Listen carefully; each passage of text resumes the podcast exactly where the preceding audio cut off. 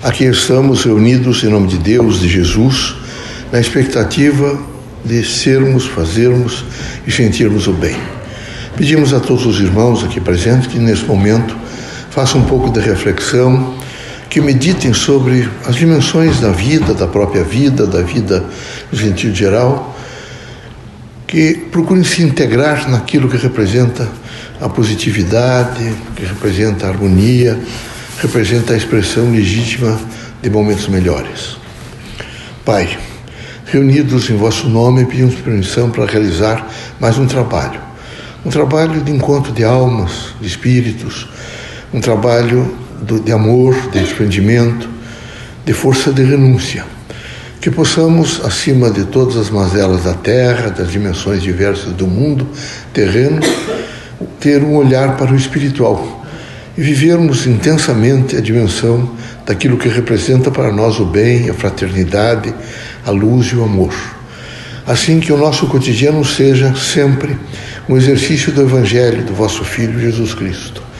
Que a gente seja forte, que a gente possa implementar na vida aquilo que representa realmente o equilíbrio e que, vivendo o Evangelho de Cristo, possamos realmente sentir melhor a natureza, o nosso próximo, enfim, o mundo, a terra, o próprio universo.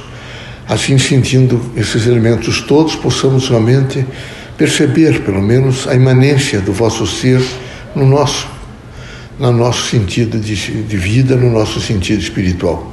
Que Deus nos abençoe sempre, que a presença do bem esteja sempre com todos nós, que essa casa possa cumprir o seu desiderato, que é de amor, de fraternidade, de luz e que todos nós, unidos e ungidos pelo bem, possamos com as mãos dadas é, pedir um pouco pela paz do mundo. Que assim seja.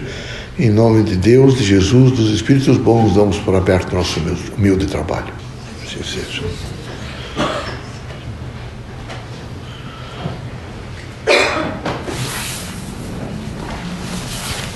Que a paz e a luz de Jesus baixe até vós. Que as forças que emanam da sabedoria divina do Pai recaia até vosso espírito, penetre em vosso coração e brilhe sempre no vosso lar. Leocádio José Correia, boa noite. Que católicos, protestantes, espíritas e religiosos em geral, o homem, nesse momento, aumente um pouco seu autoconhecimento, mergulhe um pouco em si mesmo, alcance sua história de vida nessa última encarnação. Veja como foi criança, adolescente, adulto. Um, pense um pouco sobre as relações humanas, as participações, os encontros que teve com a vida, os desencontros, enfim, o um aprendizado. E assim os irmãos aprenderão que todos os dias o grande significado de viver significa experiência. E os irmãos devem valorizar muito a experiência. Sob todos os pontos de vista, devem os irmãos compreender a significação de fazer a experiência com a própria vida. Assim é necessário que cada um valorize mais o próximo, realmente estenda as mãos, seja para doar ou receber com humildade, com fraternidade e com espírito público. É necessário muita coragem na terra, necessário. Bom senso, espírito público, espírito crítico, mas é necessário também que os irmãos todos estejam sempre prontos, veja, para viver na harmonia da solidariedade. Que triste sentir nesse momento que a terra não está solidária. E era preciso que os irmãos todos pensassem mais na solidariedade humana Veja, não é o dinheiro, é nem os contratos bilionários entre os, as nações, os estados modernos, que vão realmente compor solidariedade. A solidariedade é uma condição sine qua non de felicidade do homem, portanto do espírito. Vem com o espírito.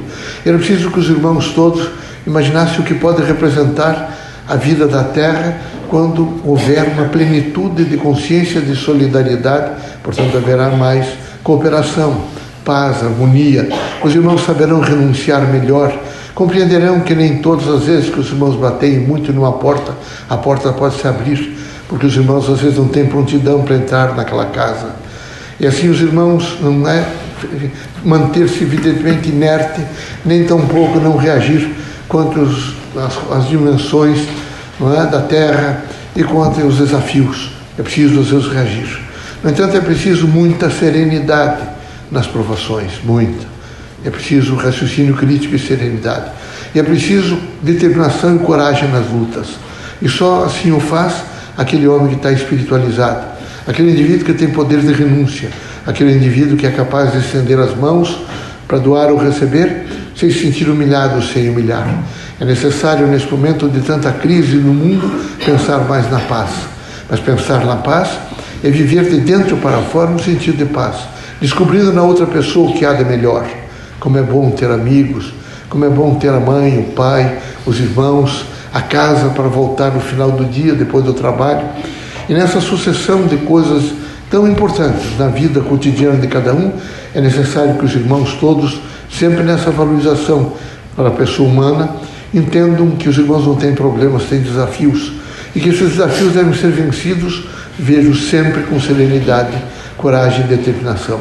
É preciso que os irmãos, esse espírito público e crítico, estejam sempre dispostos a associações dignas, responsáveis e, consequentemente, solidárias. Deve haver no espírito dos irmãos um espírito de paz. Assim, os irmãos serão mais tolerantes com o próximo e o próximo com os irmãos.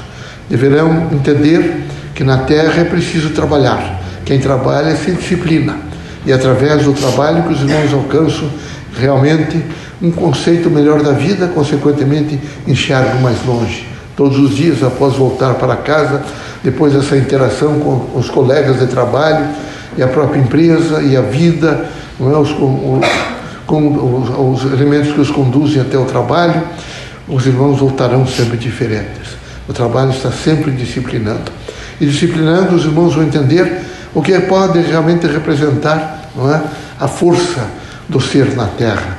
Portanto, recomendamos que os irmãos tenham sempre a filosofia do bem, que imaginem sempre que é preciso orar mais, que é preciso realmente se desprender, que é preciso não se aviltar tanto numa dimensão de pensar que o feliz é aquele que é rico, poderoso, ou que tem poderes nas mãos para determinar esse ou aquele comportamento.